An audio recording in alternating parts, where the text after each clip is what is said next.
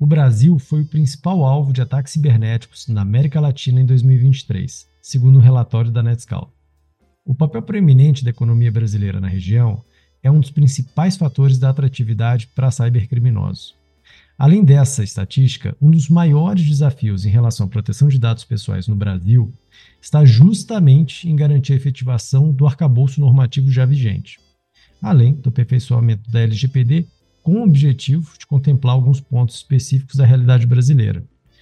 O Dia Internacional de Proteção de Dados, celebrado agora no dia 28 de janeiro, é uma ótima oportunidade para debater sobre como que nós estamos enfrentando esse tema que é super relevante para empresas e para a economia como um todo.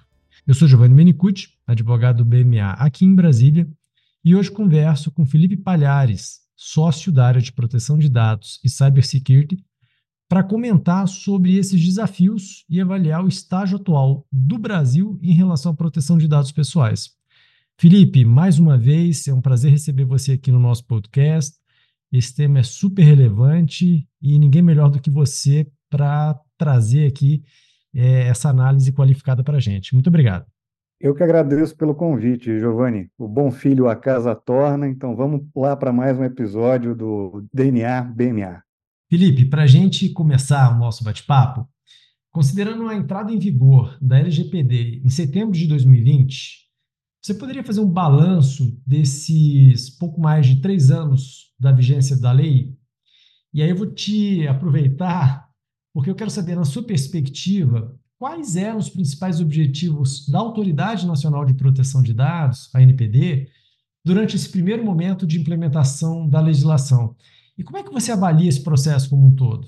Muita coisa mudou ao longo desses últimos três anos. Você que nos ouve talvez lembre, ou se não lembra, vai conhecer agora. Quando a lei foi aprovada e antes de ela entrar em vigor, muita gente questionava se a LGPD ia pegar, como se a legislação fosse gripe, né? como se fosse possível uma lei pegar ou não pegar. Mas existia um questionamento enorme no mercado de que a lei era impraticável, que era uma lei que mudava completamente toda a relação de tratamento de dado pessoal, que era uma lei que não funcionaria no Brasil e que era uma lei que não haveria uma fiscalização e um efetivo enforcement no Brasil. Hoje acho que ninguém mais questiona se a LGPD vai pegar ou não. A legislação já pegou. Mas a verdade é que, ao longo desses últimos três anos, muita coisa mudou no mercado como um todo, e não só no Brasil, mas também no Brasil. Dado pessoal nunca foi tão relevante quanto é agora. A verdade é que não existe nenhum negócio que sobreviva hoje sem tratar dado pessoal, sem utilizar dado pessoal. Isso se reflete também no cenário brasileiro. Se você pensar nesse exato momento, como é que você pede uma pizza hoje na sua casa, dificilmente você pega o telefone e liga. Como é que você pede um carro para te levar? Você não tem mais o número de telefone do ponto de táxi. Como é que você assiste um filme? Você não vai mais na locadora pegar um filme. Tudo isso a gente utiliza dado pessoal. Então, dado pessoal e dados em geral acabam sendo a locomotiva de todos os negócios, indiferentemente do seu tamanho, indiferentemente do setor, Seja você uma empresa pequena, de médio porte ou de grande porte, você vai precisar utilizar dados pessoais ao menos dos seus empregados. Mesmo em mercados em que você faz né, negócios B2B, business to business, você também vai precisar tratar dado pessoal ao menos de empregados, de representante comercial.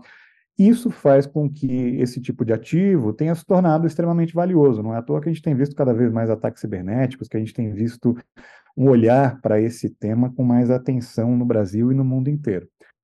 Quando a gente fala da LGPD, muita coisa também mudou, até em relação a como que as organizações tratam a legislação.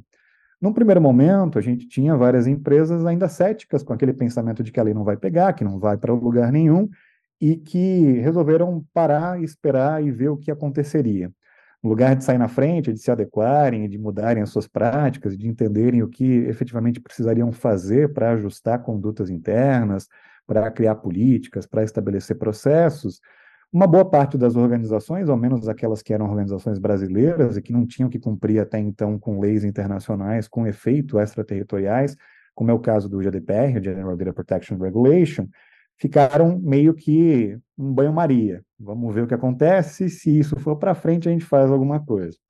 A partir do momento em que perceberam que a legislação foi para frente e que a LGPD pegou, assim como uma boa gripe pegou bem, e teve as suas repercussões, essas organizações começaram a correr atrás do prejuízo. E tem várias empresas que, ao longo desses últimos três anos, mesmo depois da vigência da lei, quer dizer, quando a lei já poderia ser cobrada, que foram se adequando aos poucos e que já se adequaram, mas ainda tem muita empresa que não fez a sua adequação e que agora precisa olhar para esse tema. Não tem mais como deixar para trás, não tem como esquecer esse tema de proteção de dados e de adequação LGPD. Acho que isso é o que mais mudou ao longo dos últimos três anos, assim como a própria conscientização da população como um todo. No começo, pouca gente entendia qual era o valor de proteger os seus dados, de proteger a sua privacidade.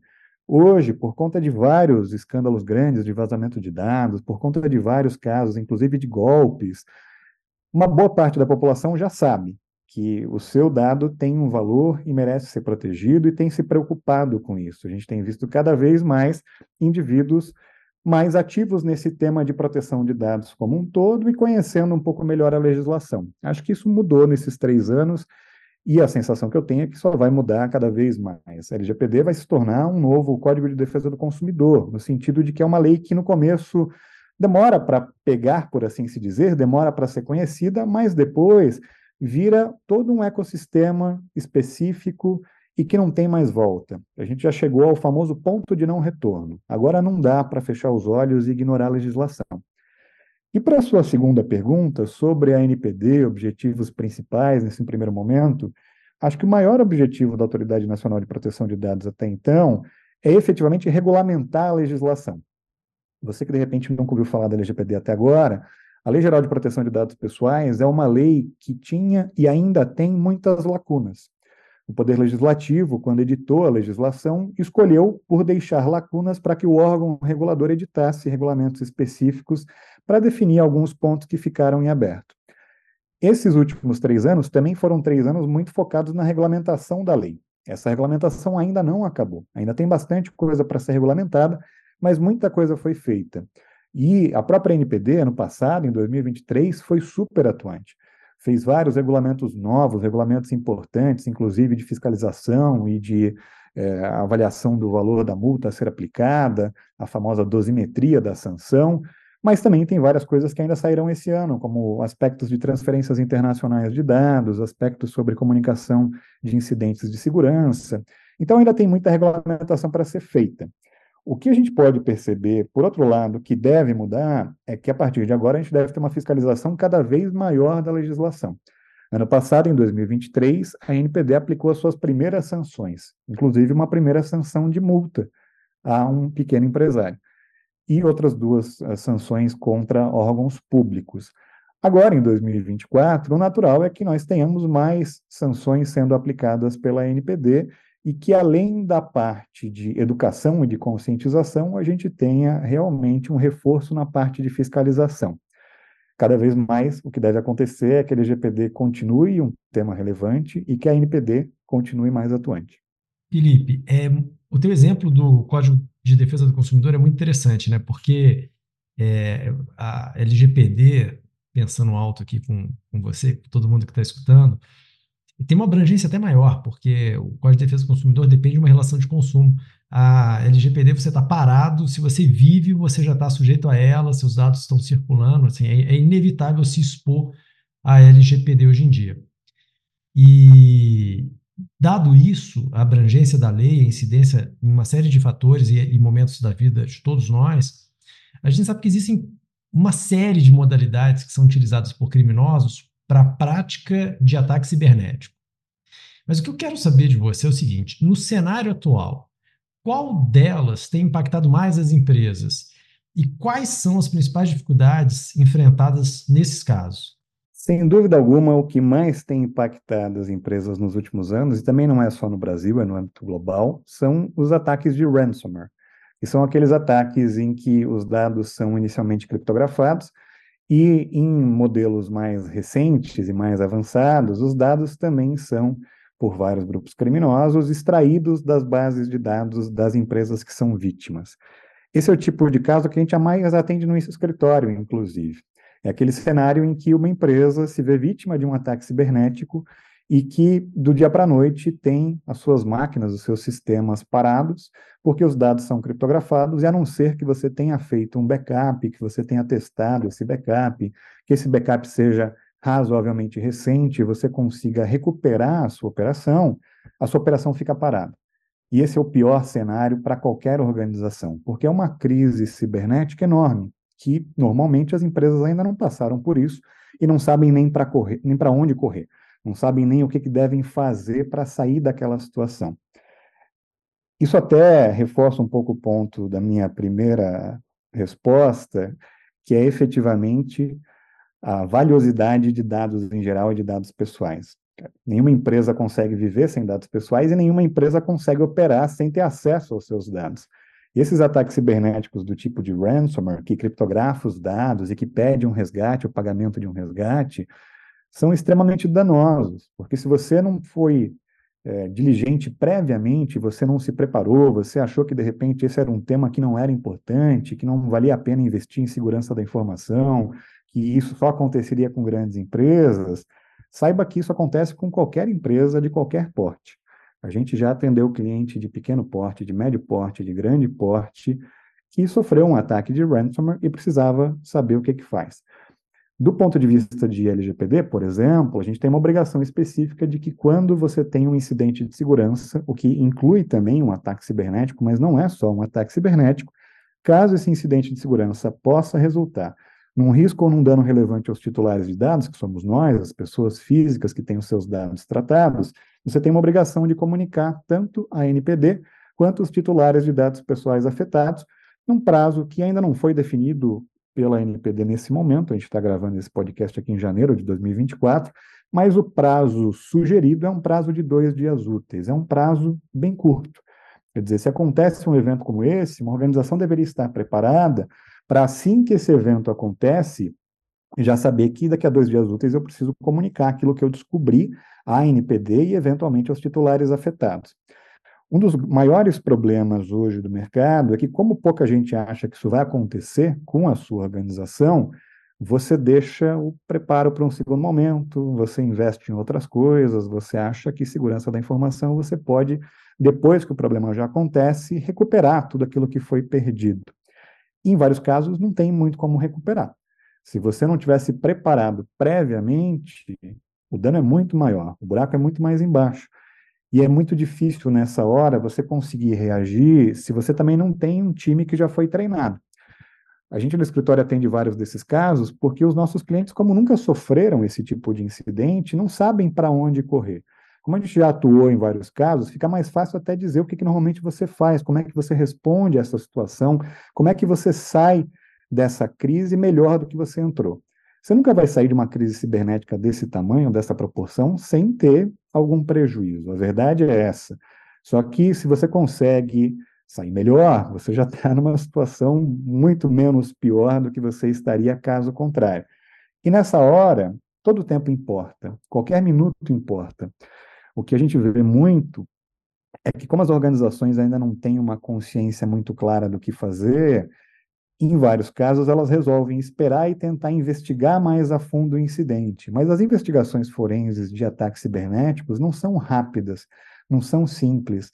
Não é um negócio que você possa rodar assim, um scan, tipo aquele antivírus que você tem que roda em uma horinha e acabou. Não é tão trivial assim, muito pelo contrário.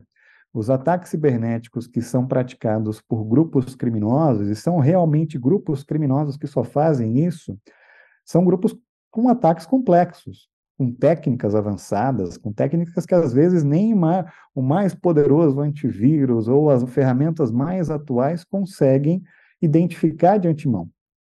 Então, esse tipo de organização criminosa obviamente tem condições de esconder os seus passos, de de repente, quando entra nas suas máquinas e nos seus sistemas, não chamar muita atenção, de apagando os logs, os registros daquilo que foi feito nos sistemas e nas máquinas. Tudo isso para dizer que a investigação forense não é trivial, ela não vai começar e acabar em dois dias úteis, mas algum tipo de resposta você tem que dar para o regulador e, eventualmente, para os titulares afetados em dois dias úteis. Então, é extremamente importante para as organizações que nos ouvem que elas saibam que mesmo hoje, ainda que você não tenha sofrido nenhum desses incidentes, você deveria se preocupar com esse tipo de caso, porque isso acontece da noite para o dia. E da nossa experiência acontece muito sexta-feira à tarde, acontece muito feriado, que é quando todo mundo estava indo para casa descansar, já está numa vibe de não, agora vou desligar, vou para o meu happy hour. Daí a sua máquina começa a aparecer uma nota de resgate lá, dizendo: seu computador foi criptografado. Se você quiser acessar os seus dados, entre nesse site na Dark Web e pague um resgate. Às vezes já diz de quanto é o resgate, às vezes não diz de quanto é o resgate. Daí você imagina, você estava pronto para ir para casa, descansar, e agora você vai trabalhar sexta, sábado, domingo, todo mundo em polvorosa, porque obviamente ninguém sabe ainda o que aconteceu, todo mundo nessa hora gosta de apontar o dedo e dizer, não, foi aquele setor, aquela área que deveria ter feito mais, que deveria ter se preparado, quando essa é uma função de toda a organização. A própria legislação traz um princípio que é fundamental, dois, na verdade, um da prevenção e um da segurança, que basicamente dizem que você precisa implementar medidas técnicas, administrativas e organizacionais para proteger aqueles dados pessoais que você trata. E muita organização só deixa para ver isso no segundo momento.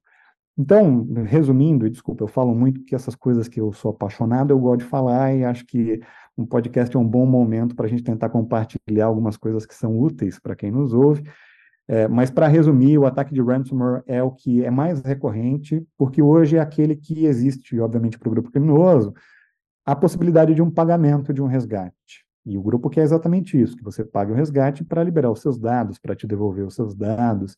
Então, é o que a gente mais tem visto no mercado ao longo dos últimos anos, são realmente esses ataques de ransomware. Né? Ransom, em inglês, é a palavra para resgate, e daí você junta lá no ware, que vem de software, de malware, que é basicamente um programa de computador. O malware é o programa maligno, né? vem de um software malicioso, e o ransomware é a junção dessas duas palavras.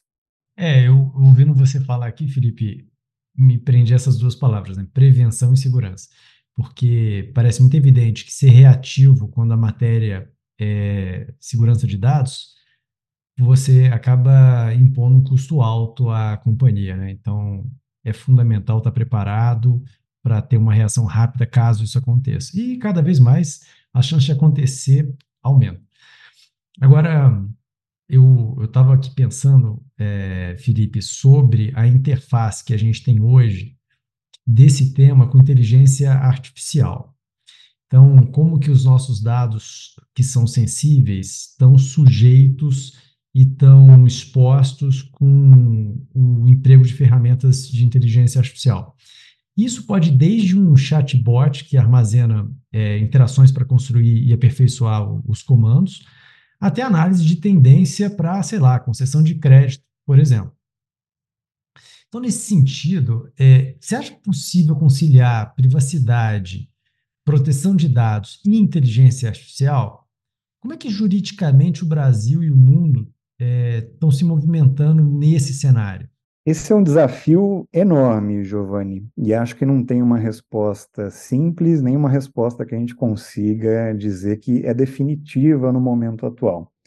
Esse é um desafio que tem sido enfrentado também ao redor do globo. Várias autoridades supervisoras de proteção de dados, por exemplo, que têm olhado para o tema da intersecção entre privacidade e inteligência artificial, já tem feito investigações contra organizações específicas. O próprio ChatGPT, que é o mais famoso, por um período foi bloqueado na Itália por conta de uma decisão da autoridade supervisora de proteção de dados italiana.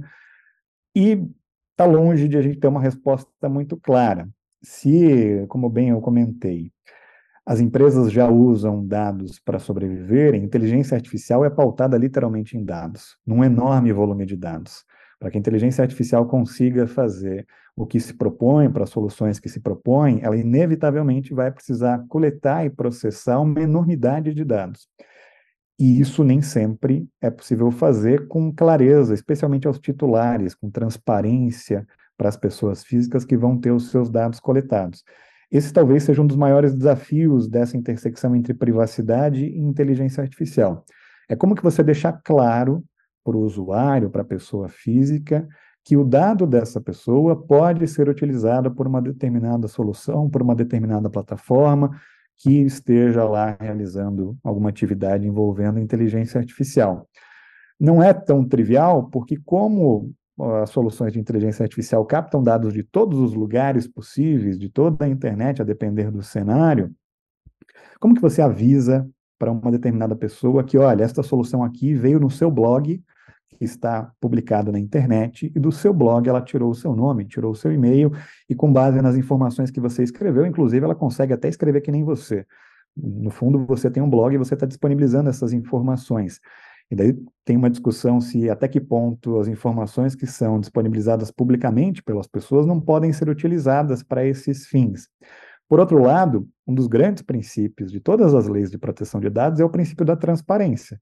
É o princípio que você precisa informar, deixar claro aquilo que você vai fazer com os dados pessoais das pessoas. Como que você coleta, o que que você coleta, por quanto tempo você vai armazenar, com quem que você vai compartilhar, e daí, numa situação dessa, como é que você avisa a pessoa daquele blog que a sua solução foi lá e pegou as informações do blog e está utilizando para abastecer toda a gama de informações que aquela inteligência artificial vai precisar e vai processar? Então, não são desafios triviais, são desafios que têm sido discutidos ao redor do mundo e quais medidas podem ser adotadas para ao menos mitigar os riscos, se eventualmente não for impossível eliminar completamente os riscos, o que, que você pode fazer para mitigar os riscos? Talvez vocês tenham visto que depois de um determinado período, o ChatGPT, por exemplo, habilitou uma opção que você vai lá e seleciona que você não quer que as suas informações, que quando você usa o ChatGPT, sejam utilizadas para fomentar a ferramenta para que ela aprenda com aquelas, uh, com aquelas informações que você está colocando lá. No começo não tinha isso. Isso foi justo uma reação a um órgão supervisor de proteção de dados que disse que você não poderia, em tese, utilizar as informações que as pessoas colocam sem ter uma clareza de que você está utilizando aquela informação. E tem várias outras soluções de inteligência artificial que já tem também uma, uma possibilidade de você fazer um opt-out. Né? Quero sair, quero que os meus dados não sejam utilizados. Mas acho que a gente está longe de ter alguma definição e está longe de encontrar o cenário perfeito para essa discussão. Não é uma discussão simples, porque, por um lado, obviamente a gente não quer barrar a inovação, a gente não quer frear a inovação e dizer assim, ah, a inteligência artificial não pode mais. As discussões que tem tido ao redor do mundo, especialmente de regulamentação de inteligência artificial, elas partem de uma premissa que a gente quer, em certa medida, incentivar a inovação, incentivar a criatividade, mas ter algum freio, né, pesos e contramedidas para ter claro que alguns usos são exagerados. Então, várias legislações têm tentado discutir a ideia de risco excessivo, quando eventualmente uma solução puder trazer um risco excessivo, ela ou deveria ser evitada ou proibida, ou deveria ser obrigada a realizar uma série de medidas adicionais. No Brasil, a gente tem alguns projetos de lei que pretendem também regulamentar o uso de inteligência artificial, mas acho que a gente ainda está longe de ter uma definição. Embora do cenário político você entende muito mais do que eu, Giovanni, e acho que talvez você possa comentar, mas imagino eu que, assim como aconteceu com a LGPD, que foi aprovada num momento de muita pressão popular, não sei se vocês lembram, mas fazendo assim um retrocesso e, lembrando um pouco do processo, na época que a LGPD foi aprovada, a gente tinha uma sequência de eventos. A gente tinha aquele caso famoso da Cambridge Analytica, que chamou muita atenção do mundo como um todo. Depois a gente teve o, G, o GDPR entrando em vigor, o General Data Protection Regulation, em 2018. E daí, logo na sequência, a LGPD foi aprovada após vários anos no Congresso Nacional, com várias discussões, vários projetos de lei distintos. Então, não dá para dizer e bater o martelo que a gente não vai ter uma lei de inteligência artificial no Brasil em breve. A gente está exatamente agora nesse cenário, ontem ou anteontem, se não me engano, saiu uma versão recente do AI Act, uma versão ainda não oficial, mas uma nova versão, depois do trílogo, do AI Act, que é o, o potencial novo regulamento da União Europeia para regulamentar o uso de inteligência artificial. E se for aprovado, ou quando for aprovado, porque uma hora vai ser aprovado, obviamente, não dá para dizer que talvez o Brasil não comece a correr atrás e dizer, bom, já que a gente não foi o primeiro, queremos ser o segundo, ou o terceiro, ou queremos estar nesse jogo de inteligência artificial. E aí a gente provavelmente vai enfrentar alguns desafios adicionais, que são como que você faz com que leis que têm efeito extraterritorial conversem. Essa é uma discussão e um problema que a gente tem com a própria LGPD e com o GDPR. Ambas são leis de proteção de dados, as duas têm efeito extraterritorial, que, o que quer dizer que mesmo que você não esteja, por exemplo, no Brasil, mas você trate dados de pessoas localizadas no Brasil, ofereça serviços ou produtos para pessoas localizadas no Brasil, você tem que cumprir com a LGPD. E a mesma coisa no GDPR. Então, se você é uma empresa brasileira e oferece produtos e serviços para indivíduos que estão no âmbito da União Europeia, você precisa cumprir também com o GDPR. Como que você concilia leis internacionais com efeito extraterritorial? Essa discussão em privacidade e proteção de dados já é enorme. Imagina inteligência artificial. É, então tem muita coisa por aí. Um, uma coisa é certa. A NPD já tem se manifestado que gostaria de ser o órgão regulador a também fiscalizar a aplicação de uma eventual lei de inteligência artificial quando aprovada no Brasil.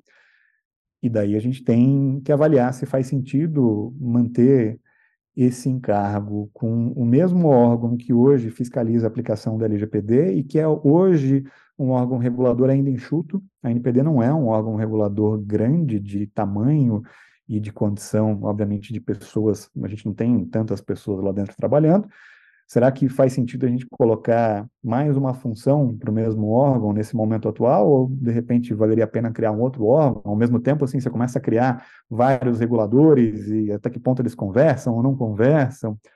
Enfim, essa discussão a gente pode fazer um podcast inteiro debatendo se faz sentido ter um mesmo órgão regulador ou um órgão novo.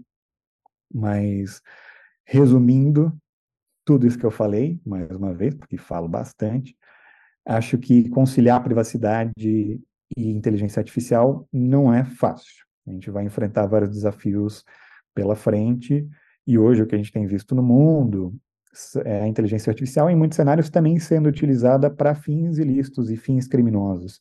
É, vários deepfakes, tanto de imagem, vídeo e voz, têm se proliferado. Os próprios grupos criminosos de ransomware que a gente comentou têm utilizado inteligência artificial para aperfeiçoar suas técnicas, para entender quem que é a vítima, entender como que ela escreve, o que que ela faz. Em alguns cenários a gente já viu até isso diretamente de inventar a voz de um CEO de uma empresa para fazer uma réplica daquela voz, para imitar aquela voz, para dar instruções para o CFO fazer um pagamento. E daí imagina, você recebe uma ligação, você é o CFO, é o CEO te ligando, dizendo assim, olha, você tem que pagar essa conta hoje até meio-dia, ah, o número está aqui, tá? A transferência isso aqui, essa conta bancária e tal, é você que se vire. Você não paga?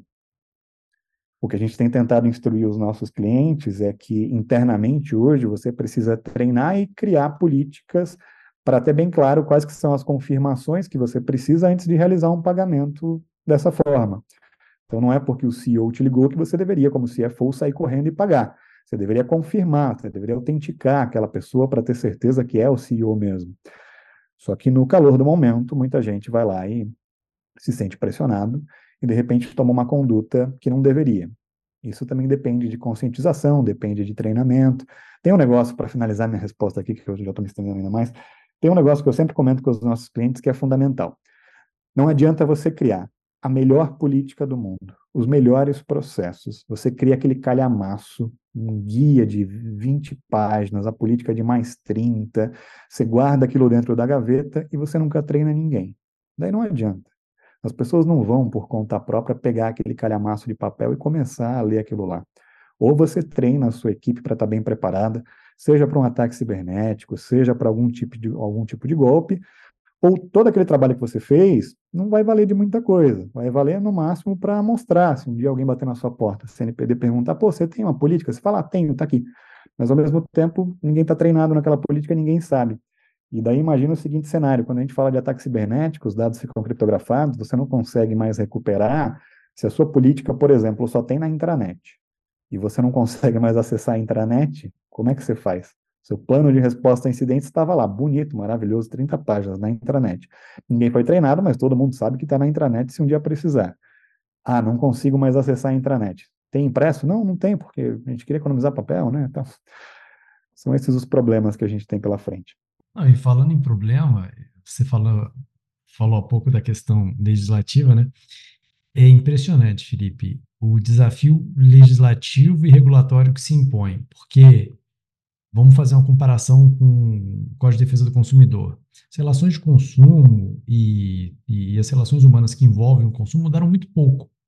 Agora, do ponto de vista de proteção de dados e de cibersegurança, muda o dia inteiro. A cada dia, tudo se transforma. Então, é, essa velocidade das transformações que são impostas pelo avanço da tecnologia é, desafia muito. A gente tem três anos de LGPD.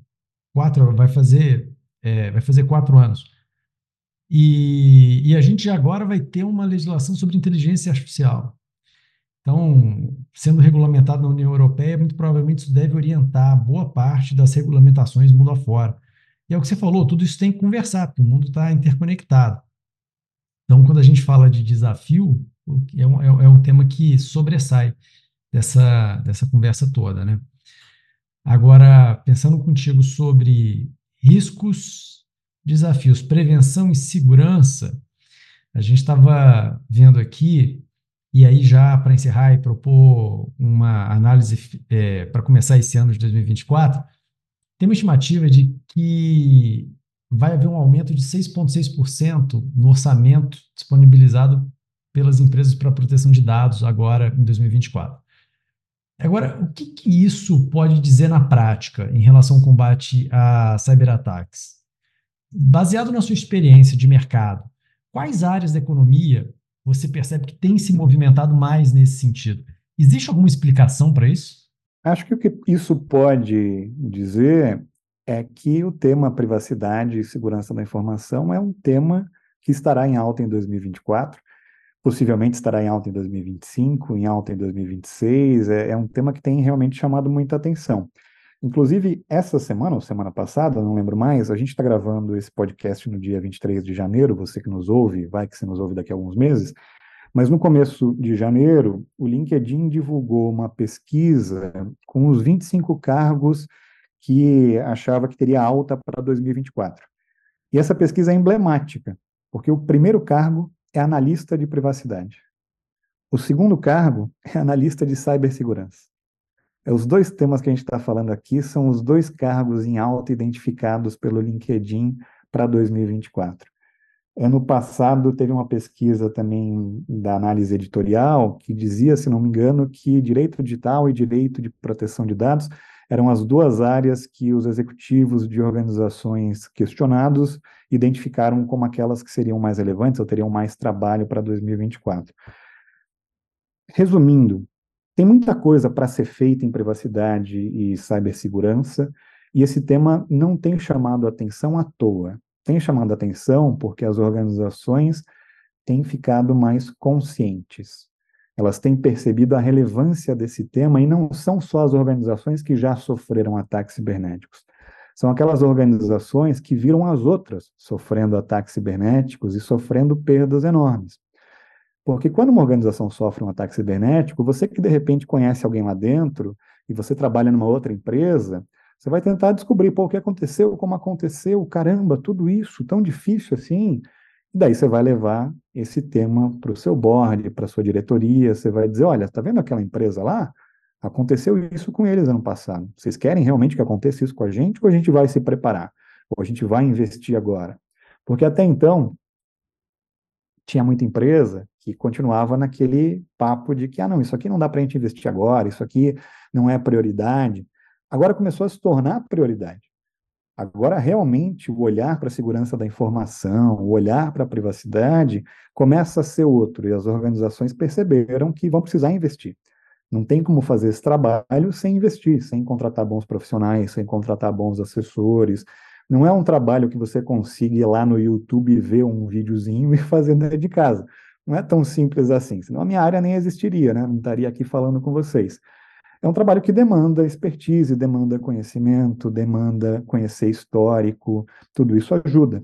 Então, o que eu tenho visto, e essa pesquisa que você comentou, acho que vai bem em linha com a pesquisa do LinkedIn, com a pesquisa que foi feita no passado pela análise editorial, o mercado de privacidade, de proteção de dados e de cybersecurity deve continuar em alta. E aí, para qualquer área, para qualquer setor. É claro que tem áreas que olham com mais atenção há muito tempo. Mercado financeiro é uma área que, obviamente, olha com muita atenção para a segurança da informação, mercado de saúde, mercado de educação, todo mundo que depende muito de dado no dia a dia, o mercado de tecnologia, é óbvio, e que sabe já desde sempre que não vive sem dado, não vive sem informação, essas organizações acabam olhando com mais cautela, mas hoje, mesmo pequenas empresas têm olhado para esse tema, porque pequenas empresas também têm sido vítimas de ataques cibernéticos. Às vezes a gente acha que não, mas é só porque você não ouve falar da pequena empresa tanto quanto você ouve da grande empresa. A grande empresa chama noticiário, a grande empresa chama atenção, sai na mídia, sai no jornal. A pequena empresa talvez não saia, mas ela tem sido vítima também tão frequentemente quanto a grande empresa. Até porque, normalmente, ela é a empresa que tem menos condições, a organização que tem menos condições de investir nisso previamente. Então, acho que esse ano e os próximos anos em geral, a gente vai ver um investimento cada vez maior, a gente vai ver um desenvolvimento de mais profissionais nessas áreas. Essas áreas lá fora são áreas que hoje em dia, mesmo nos Estados Unidos, já não tem profissional sobrando de cybersecurity, porque é tanta demanda, é tanta necessidade que várias faculdades têm treinado mais pessoas, têm conseguido mais alunos, porque esse é um tema que vai ficar em alta na minha visão não tem, não tem como voltar. Eu falei isso antes, né? A gente já passou do ponto de retorno, agora a gente está no ponto de não retorno. Não tem como olhar para trás e dizer, ah, não, agora eu vou voltar para lá. Não vai, não vai ter jeito.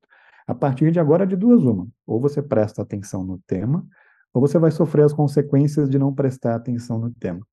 E as consequências são muito piores e muito mais danosas do que olhar para a privacidade, para a proteção de dados, para a cybersecurity que é a minha recomendação para todos vocês que nos ouvem hoje. Felipe, eu saio desse nosso bate-papo, espero que o primeiro de muitos, com a ideia de que privacidade e cibersegurança são, na verdade, uma obra constantemente inacabada, onde prevenção e segurança são a prioridade e deve seguir assim por muito tempo. Felipe, é um prazer sempre receber você aqui no DNA BMA. Obrigado mais uma vez pela oportunidade de bater esse papo aqui com, contigo e dividir essas informações e, e, essas reflexões com todo mundo. Ficou claro é, dessa nossa conversa que 2024 será marcado pela relevância da proteção de dados. É sempre uma ótima oportunidade para a gente começar o ano com um overview dessa qualidade. Muito obrigado e que venham aí próximos episódios. Eu que agradeço, Giovanni, obrigado de novo pelo convite, obrigado pela condução. E você que nos ouviu até aqui, eu sei que o tempo é escasso para todo mundo, então se você resolveu ouvir até o final, muito obrigado a você também. Eu faço os meus comentários sobre proteção de dados, privacidade nas minhas redes sociais, então fica à vontade se você quiser me seguir lá no LinkedIn, lá no Instagram. Eu falo sobre privacidade, proteção de dados, cybersecurity, regulamento da NPD, ou me manda um e-mail aqui no e-mail do escritório, entra lá no site, você consegue pegar o meu e-mail, que a gente continua esse papo bacana sobre proteção de dados e cybersecurity. Obrigado mais uma vez, foi um prazer. É isso aí, pessoal. Continuem ligados em nossas redes sociais e até o próximo episódio do DNA BMA.